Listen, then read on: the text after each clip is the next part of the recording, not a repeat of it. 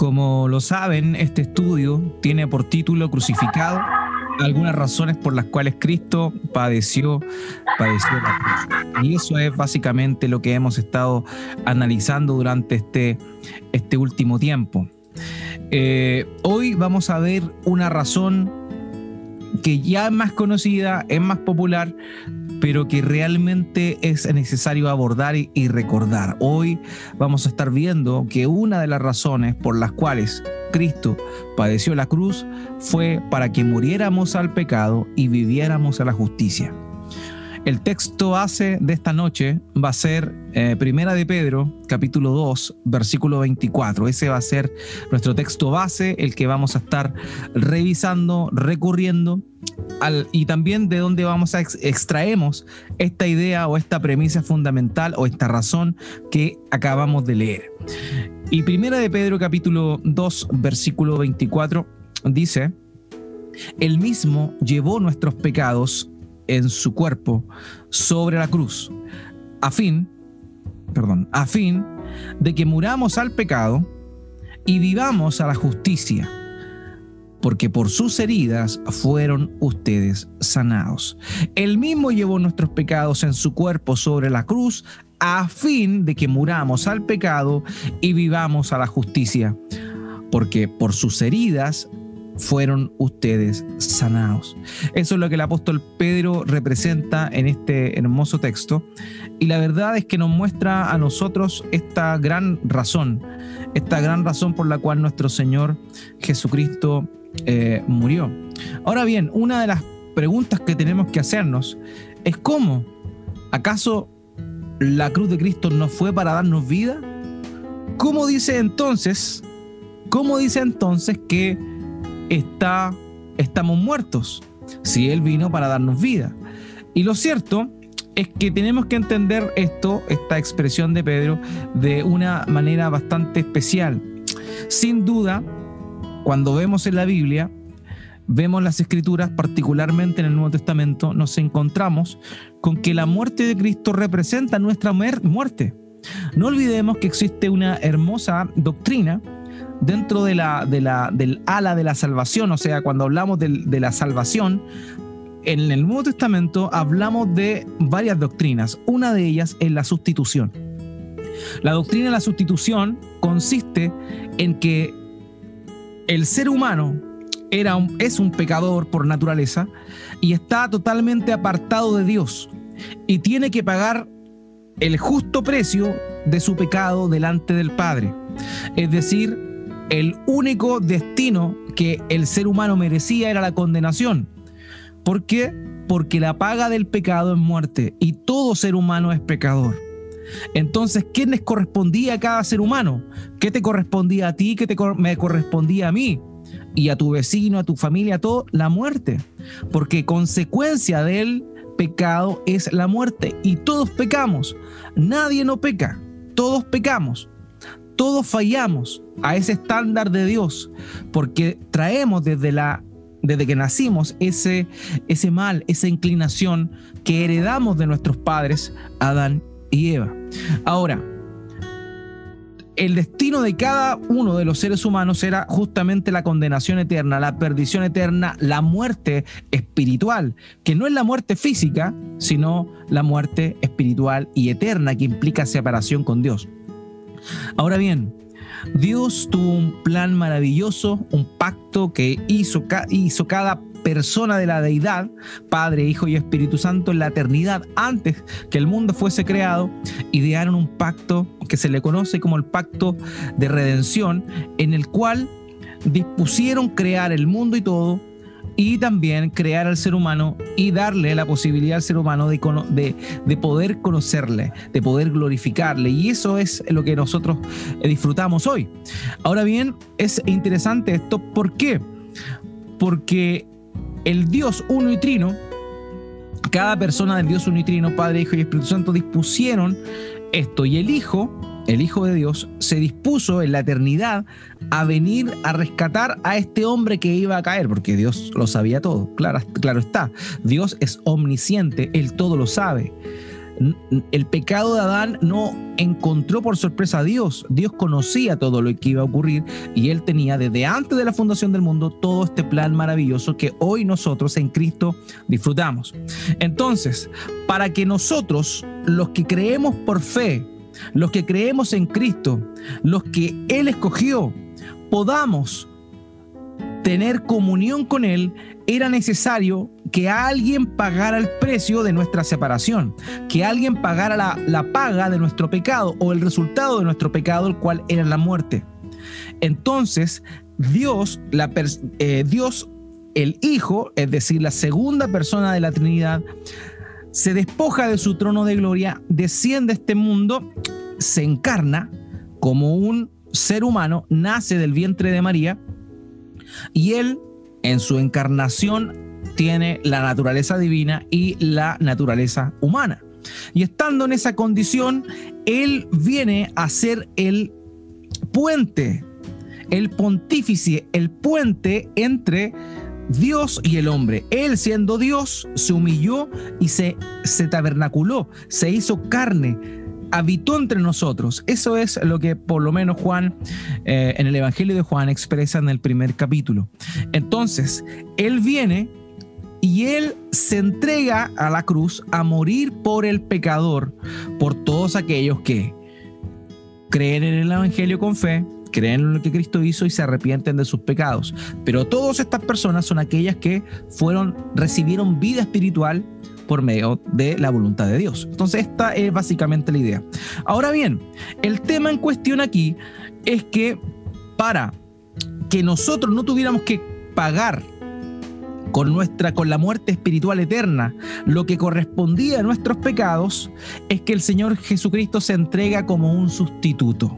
Entonces, nuestra muerte espiritual es asumida por el Señor en su muerte física. ¿Ya? Él murió en la cruz físicamente y ahí en esa cruz Él cargó nuestros pecados, la culpa de nuestros pecados y pagó por ellos. Él murió físicamente para que nosotros no tuviésemos que morir espiritualmente de manera perpetua. Entonces la muerte de Cristo nos sustituye a nosotros. La muerte de Cristo representa nuestra muerte. Claro está que ya no tenemos que morir eternamente, ¿cierto? Como consecuencia del pecado, porque el Señor Jesucristo vino a pagar la culpa de nuestro pecado. Así que tenemos la certeza de que luego de que muramos y nos presentemos en el tribunal de Dios, en el juicio final, no vamos a ir a condenación eterna porque Cristo ya pagó eso por nosotros, siempre y cuando nos hayamos eh, arrepentido de nuestros pecados, reconocido nuestra condición pecaminosa, arrepentido de nuestros pecados y haber confiado en Cristo Jesús como el Hijo de Dios, el Verbo de Dios, Dios mismo. Así que, teniendo eso, el Señor nos da certeza de que no vamos a morir. Entonces es interesante lo que Pedro dice, porque Pedro dice, bueno, Él él eh, murió, padeció la cruz, ¿para qué? Para que nosotros muramos al pecado. No vamos a, el cristiano no murió por medio de la cruz de Cristo, no murió eternamente, pero sí murió al pecado. Y eso es un punto importante, amados hermanos, que vamos a estar revisando hoy. De hecho, el hecho de que nosotros hayamos murado, perdón, muerto eh, por intermedio de la muerte de Cristo es lo que hace que el bautismo cristiano tenga sentido. ¿Por qué? Porque el bautismo es la representación visible de nuestra muerte, que no se puede ver, de nuestra muerte al pecado. O sea, nosotros nos bautizamos como mandato dado por Dios, obedeciendo al mandato dado por Dios pero lo hacemos porque es una representación visible de lo que ocurrió en nosotros invisiblemente, que no puede ser percibido por la vista. Y esto es que morimos al pecado. Cristo murió en nuestro lugar y Él murió por nosotros. Ya nos dio vida eterna, pero murió por nosotros al pecado. Por eso el bautismo es una representación visible de lo que Dios hizo por nosotros y que no se puede ver. Así, por ejemplo, tiene sentido la analogía de el bautismo. Cuando alguien se bautiza en agua, se sumerge en agua, eventualmente, se sumerge en agua y eso representa entrar al sepulcro, lo que el Señor Jesucristo entró al sepulcro, fue sepultado, pero Él se volvió a levantar. Y el hecho de que la persona que se bautiza entre al agua y salga del agua es la representación visible de lo que Dios hizo en nosotros a través del sacrificio de nuestro Señor Jesucristo. ¿Ok? O sea, en la muerte de Cristo, nosotros morimos. Pero no morimos eternamente porque Él nos dio vida, sino que morimos al pecado. Y eso es tremendo. Y eso es algo que a veces no se entiende bien o lo que es peor, no se vive. Porque aún hoy día hay personas que dicen ser cristianas y que viven en sus pecados. Y Juan, el apóstol, es claro en decir en primera de Juan, eh, capítulo 3, que aquel que peca, que, que practica el pecado es del diablo si tú eres cristiano, tú moriste al pecado. El pecado ya no te puede enseñorear, lo vimos, ¿se acuerdan? Ya no, el pecado no puede reinar en ti. Tú puedes resistirlo. También vimos la semana pasada que todas aquellas cargas que traíamos de, de, parte de nuestra familia, de nuestros antepasados, también quedan ahí y ya no tienen poder para amarrarnos. Ya eso lo vimos, lo analizamos y eso es lo que dijimos que significaba la muerte de Cristo también. Pero de igual forma, el pecado, nosotros morimos al pecado por medio de la muerte de Cristo. Así que esa es la representación del bautismo. John Piper señala lo siguiente, Él murió para que pudiéramos vivir. Y Él murió para que pudiéramos morir. ¿Se da cuenta? Él vivió para que pudiéramos vivir y Él murió para que pudiéramos morir. Cuando Cristo murió, yo, como creyente en Cristo, morí con Él. Y aquí está este doble sentido. Morimos al pecado, pero vivimos a una vida eterna en la muerte de Cristo morimos y vivimos a la vez. Y eso es lo que Pedro dice en este pasaje que leímos acá. Dice, él mismo llevó nuestros pecados en su cuerpo sobre la cruz a fin de que muramos al pecado y vivamos a la justicia. Es decir, la cruz de Cristo hizo posible que el ser humano muriera al pecado y tuviese la posibilidad de vivir a una vida justa. Eso es. Sabemos que tenemos vida eterna si estamos en Cristo. ¿Cierto? Juan capítulo 10, versículo 28, así, así lo muestra. Yo les doy vida eterna y jamás perecerán, y nadie los arrebatará de mi mano. Aquí vemos como claramente en nuestro Señor Jesucristo está hablando acá y dice eso, yo les doy vida eterna, a quien a sus ovejas, está hablando de sus ovejas, y jamás perecerán. Es decir, sabemos que tenemos vida eterna. ¿Ok? Eso es claro. Juan 11:26, el Señor Jesucristo dijo, y todo el que vive y cree en mí no morirá jamás. ¿Crees esto? Le dijo a Marta. Entonces cuando él hace eso, le está diciendo que aquel que confía en Cristo, aquel que confía en Él, tiene vida eterna. Y eso es claro, tenemos vida eterna. Podemos ahora estar en Él y vivir.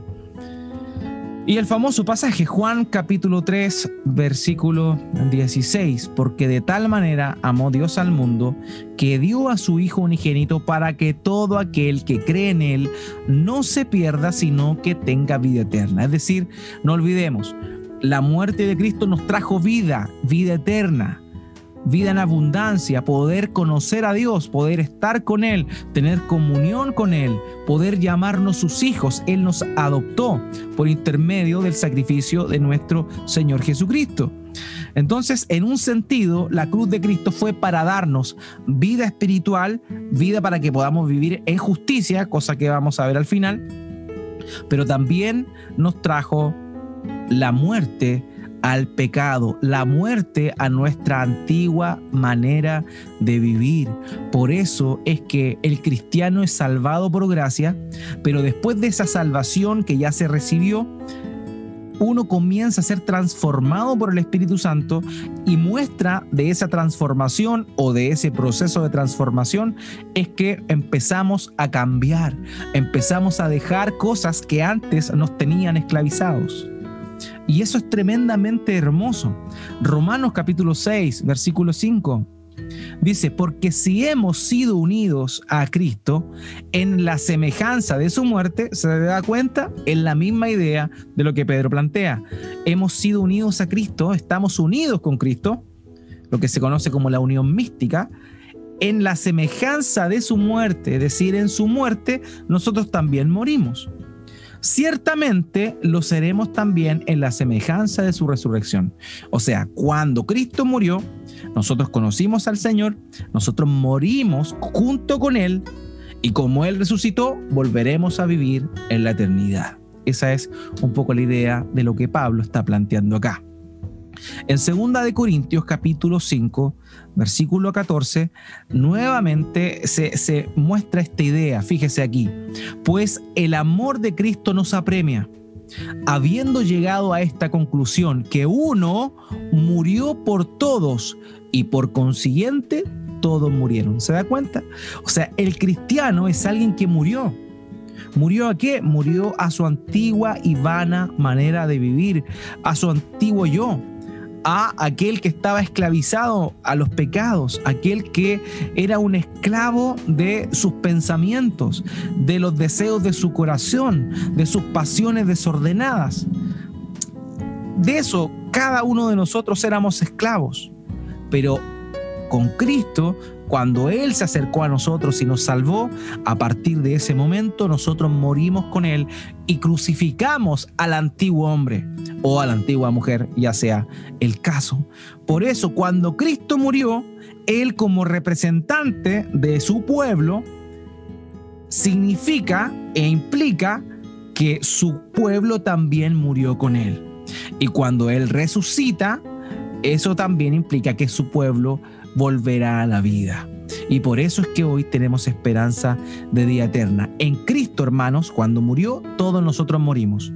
Y cuando Él resucitó, nosotros ahora tenemos esperanza de vida eterna. En Gálatas, capítulo 2, versículo 20, Pablo escribiéndole a los hermanos de Galacia, de la, de la región de Galacia, básicamente lo que hace es la misma idea, eh, decir la misma idea. Con Cristo he sido crucificado. ¿Se da cuenta? En Cristo he sido crucificado. Y ya no soy yo el que vive, sino que Cristo vive en mí. Y la vida, note bien, que ahora vivo en la carne, la vivo por la fe en el Hijo de Dios, el cual me amó y se entregó a sí mismo por mí. De manera que cuando Cristo murió, nosotros morimos con Él. Él fue crucificado y nosotros con Él fuimos crucificados. ¿Por qué? Porque la culpa de nuestro pecado fue sobre Él. Entonces recibimos los beneficios, pero de igual manera que Él murió al pecado, cargando la culpa de nuestros pecados, el cristiano también tiene que haber muerto al pecado. Y eso es algo muy importante y que tenemos que eh, tener siempre presente, hermanos. Tenemos que luchar contra el pecado. Ciertamente este ya no tiene el poder de controlarnos, pero todavía tiene una potencialidad para hacernos caer. Nuestra naturaleza, nuestra concupiscencia, hay algo que, que, se conoce como la carne en el Nuevo Testamento y la carne es precisamente ese deseo que está en nosotros, en nuestra naturaleza, que nos inclina hacia aquello que Dios aborrece. Dios nos perdonó, Dios nos quitó las cadenas de la esclavitud ante ese pecado, pero todavía está. El tema es que tenemos que dar pelea, porque decidimos morir al pecado. Él nos hizo morir junto con Él. Entonces nuestra visión del pecado debe ser distinta.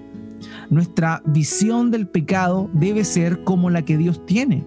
Por eso oramos los viernes y decimos, Dios, ayúdanos a mirar el pecado como tú lo ves. Porque eso es lo que tiene que suceder con nosotros. Ya morimos al pecado. Sabemos que es malo, sabemos que destruye a las personas. pero también sabemos que debemos luchar contra esa naturaleza que está en nosotros que continúa tirándonos, continúa tirándonos, quiere hundirnos, pero tenemos que recordar que morimos al pecado y no dejar, no dar lugar a que esta naturaleza pecaminosa nos arrastre y nos tire para abajo. Hermanos, el Señor Jesucristo murió para eso. Murió para que muramos al pecado. Él cargó la cruz para que muramos al pecado.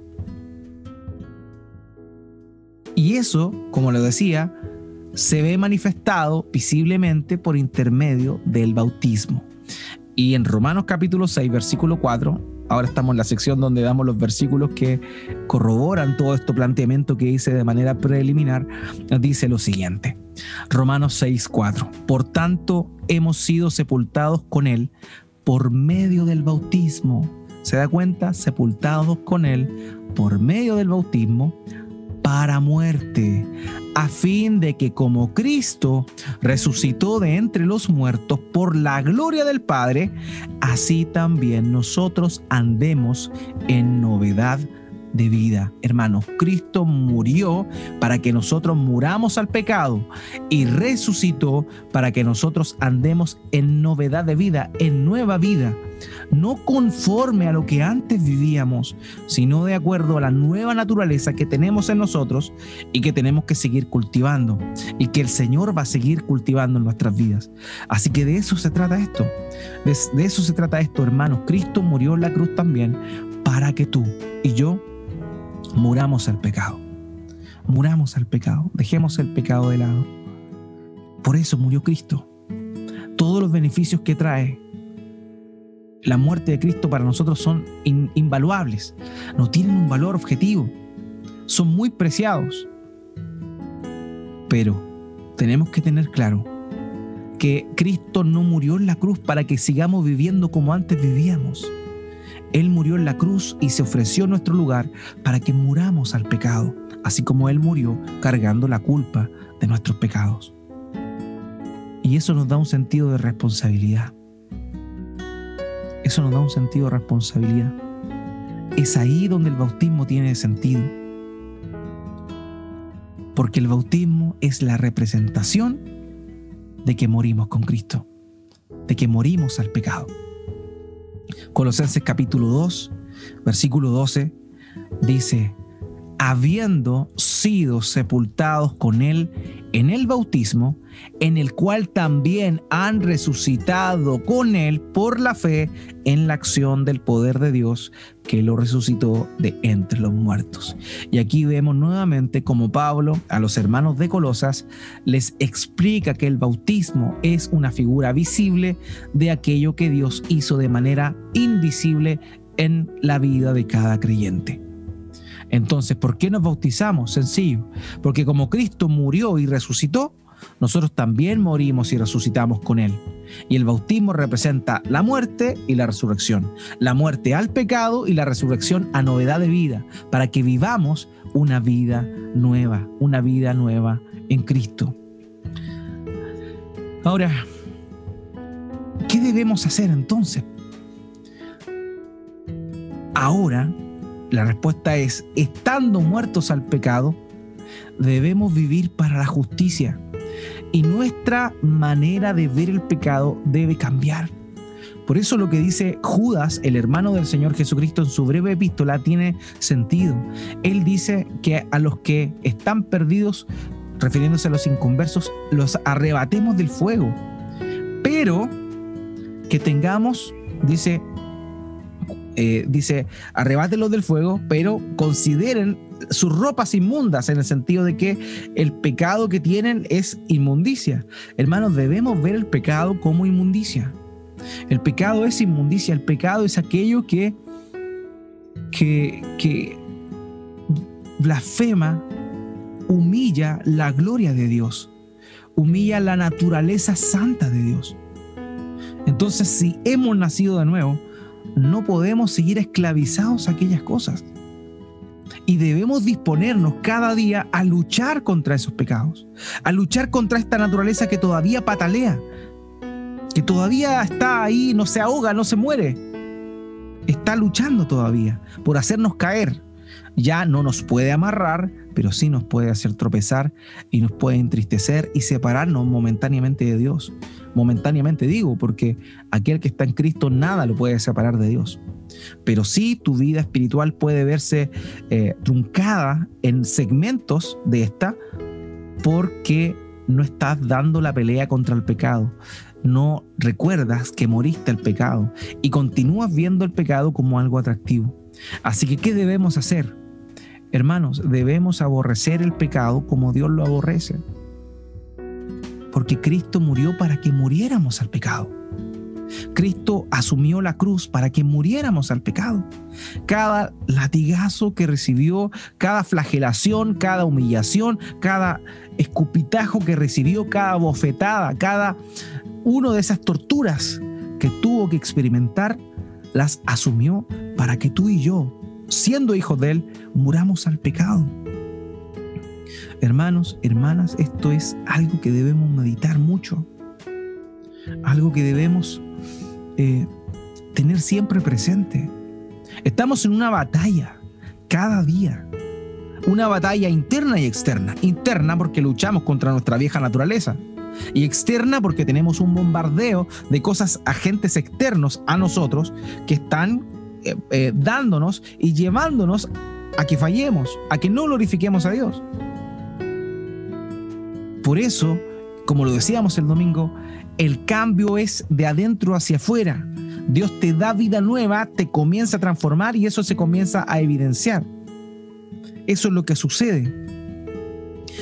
Cuando eso pasa, naciste de nuevo, ahora tú vas a evidenciar este nuevo carácter, esta nueva forma de ser, de a poco, paulatinamente, luchando contra estas concupiscencias, esta naturaleza pecaminosa que todavía está en nosotros, que nos tira, nos tira y nos tira.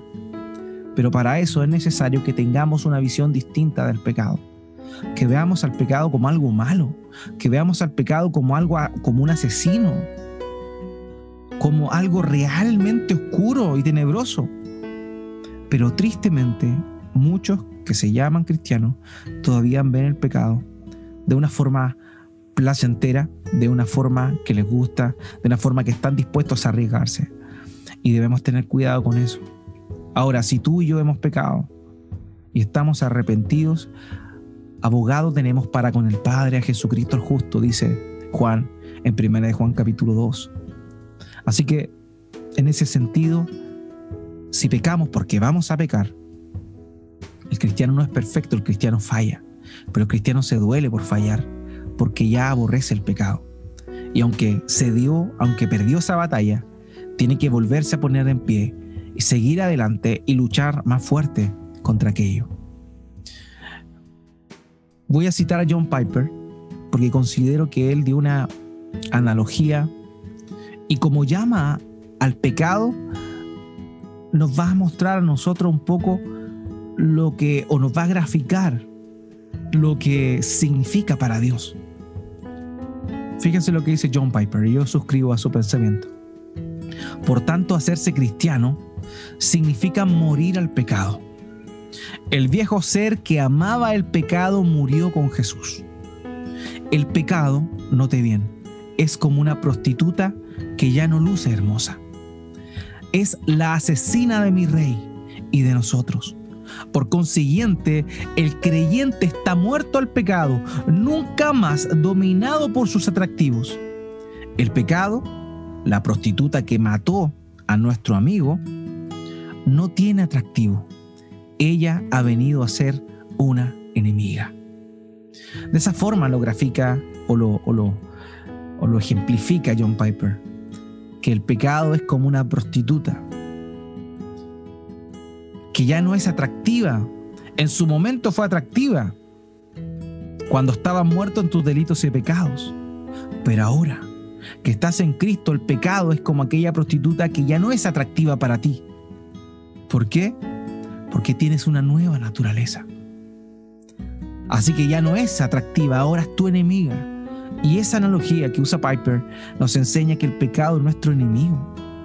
Pero tristemente transamos a Él, tristemente cedemos a Él, habiendo nosotros recibido de gracia, lo que significó para nuestro Señor Jesucristo un alto costo. Él murió para cargar tu pecado. Él murió para cargar mi pecado. Y tristemente, todavía jugueteamos, todavía andamos ahí con aquello que Dios desecha, repudia y que significó la muerte de nuestro Señor Jesucristo y también la nuestra. Porque no olvidemos que el pecado era lo que nos llevaba a la condenación. Cristo lo cargó, Cristo lo eh, pagó esa deuda. Pero hermanos, es necesario que veamos distinto al pecado. En Romanos capítulo 6, versículo 13, dice esto, y esta es la mejor forma de poder introducirnos a la segunda parte del texto de 1 Pedro. Pablo a los Romanos en capítulo 6, verso 13 dice, ni presenten los miembros de su cuerpo al pecado como instrumentos de iniquidad. O sea, hermanos, no debemos presentar nuestros miembros del cuerpo al pecado, sino preséntense ustedes mismos a Dios como vivos de entre los muertos y sus miembros, su cuerpo, a Dios como instrumentos de justicia. Amado, ya morimos al pecado. Ahora tenemos que vivir para Dios, entregar nuestras vidas a Dios, resistir el pecado, pedirle a Dios que nos ayude a vivir una vida santa con el fin de ser instrumentos de justicia en sus manos. John Balbor dice, Cristo sufrió para que fuera posible que los cristianos siguieran su ejemplo tanto en el sufrimiento como en una vida recta. Y eso, querido mío, nos lleva al último punto. Cristo murió en la cruz, como lo dice Pedro, para que muramos al pecado, pero para que vivamos también a la justicia. Y ahora, habiendo muerto al pecado, podemos vivir una vida justa. Podemos y debemos hacerlo el fruto del Espíritu comienza a aflorar en nosotros. El amor, el gozo, la paz, la paciencia, la bondad, la benignidad, la fe, la mansedumbre y la templanza comienzan a manifestarse en nuestras vidas. Comienzan a hacerse externas y visibles cuando nos disponemos a vivir una vida justa. Hermanos, Cristo murió, Cristo cargó la cruz, Cristo padeció para que tú y yo muriéramos al pecado y para que ahora viviéramos para la justicia de Dios. Es decir, para que andemos en los caminos que nuestro Señor Jesucristo caminó, para que emulemos su andar, para que nuestro carácter sea como el de Él. Y para eso es necesario disponernos. Para eso es importante que vivamos aquello por lo cual nuestro Señor Jesucristo murió. Muramos al pecado vivamos a la justicia. Muramos al pecado, vivamos a la justicia. Cristo sufrió, sufrió para que fuera posible que los cristianos siguieran su ejemplo, tanto en el sufrimiento como en una vida recta. Así que eso es lo que debemos hacer.